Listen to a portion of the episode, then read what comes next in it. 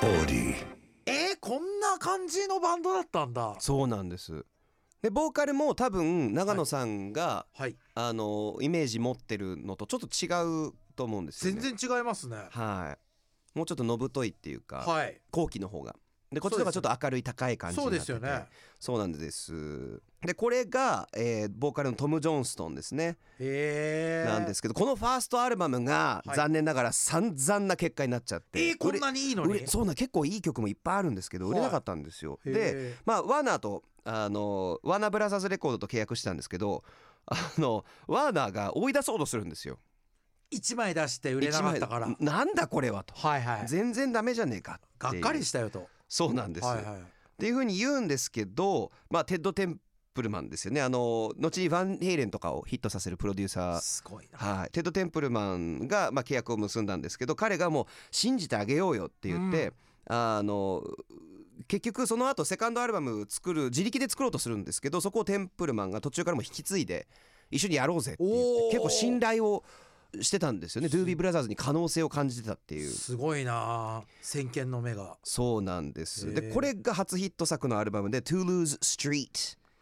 なんですこれは音楽性自体は変わってないんですよねまだ初期こだこからまだ変わってないですねなんで売れたんですかね曲がポップだったんですかねどうなんでしょうねねえこれ不思議ですよでと当時の感覚が僕やっぱ分かんなくて、はい、なんか今だと例えばシティ・ポップとかも再燃してるので、うん、今こそ聞くべきだと思うんですよね「ドゥービー・ブラザーズ」とかを、うんあの元のものを聞くっていうか、うん元ネタを聞くっていうか、うんうん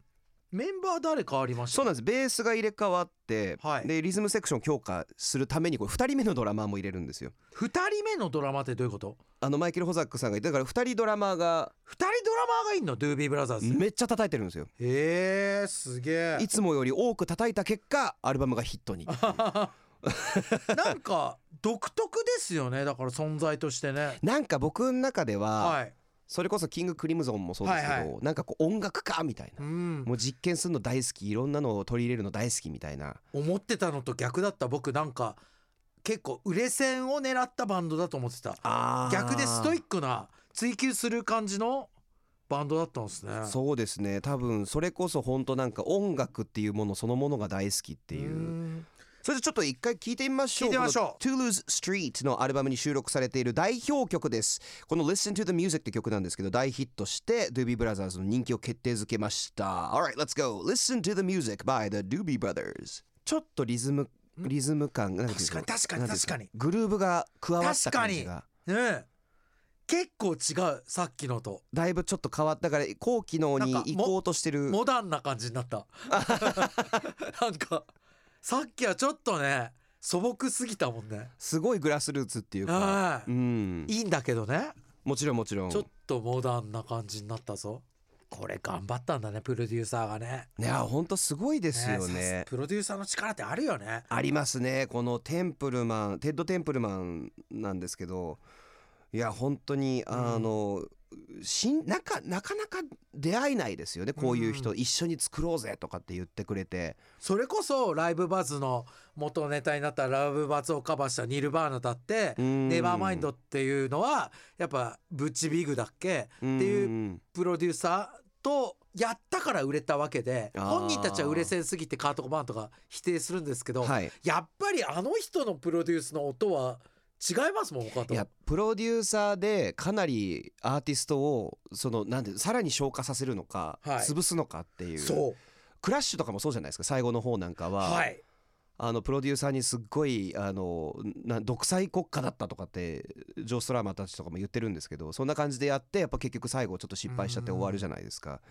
なので、でうんドートチーペッパーズだってね前回もうん前々回かなんか言いましたけど私がはい、女子がいた時にそのリック・ルービンとぶつかったりとかうんミュージシャンとの相性ってありますよね。ありますね。まあすごい。この「Listen to the Music」で Doobie Brothers があの、まあ、ヒットをして、うんでその後も「ロングトレインランニング」とか「チャイナグローブ」とか「ブラックウォーター」とかもうどんどんヒット作を出していってすごい。アメリカロックの頂点に行くんですうんうんが、こっからなんですよすごいあの後期にサウンドが変わるきっかけなんですけど、はい。トム・ジョンストンさんその創設メンバーでどっちかというとロック畑のあの、人なんですけどこの人が体調崩しちゃうんですよあららららで高校生の頃から結構胃潰瘍を発症しがちでへいへいどんどんちょっとツアーとかもあのできないみたいな入院して途中であのツアー前に離脱しちゃってるんですよ75年のアルバムの「スタンビート」っていうはいあそうなんですカーかト・コバーンもあれ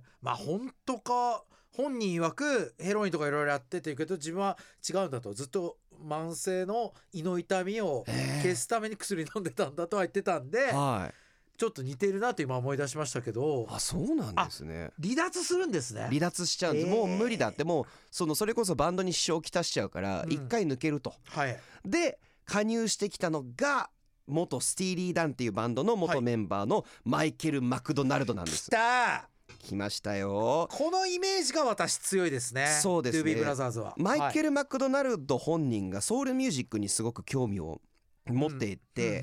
そのサウンドをやっぱり入れたいっていうもっとなんか都会的な感じにしていこうっていうふうに言って、あのマイケル・マクドナルドが入ってくるとともにドゥービーの音がガラッと変わってきます。なるほど僕ね2年前ぐらいにもうロック聴きすぎて普通のロック飽きちゃってはい、いわゆるヨットロックあるじゃないですかああはいソフトロックソフトロック、はい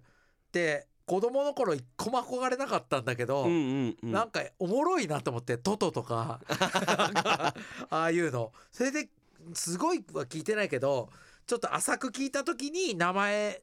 があって覚えましたあマーイケル・マクドナルドってもうマイケル・マクドナルドと言ったらもう代表的ですからねソフトロックだったりとソフかトロックあと誰だソウルとかあのあといっぱいいるよねそうですそうですクリストファー・クロスとかねあいーるんすよ「セイリング」って曲とかうんうんうんんんもうねなんか子供の頃とかほらピストルズとかニルバーナじゃないけど、はいそういうのでかっこいいとかさ反抗的みたいなのあるじゃん,、うんうんうんうんヒップホップもそうだけど、そうですねそういうのを超えたそういう時期にはダサいと思っていたヨットロックって気持ちいいよねいやいいですよもうね職人みたいに演奏するあとおしゃれなんですよねおしゃれなんかこう格好が全然子供が憧れない格好してる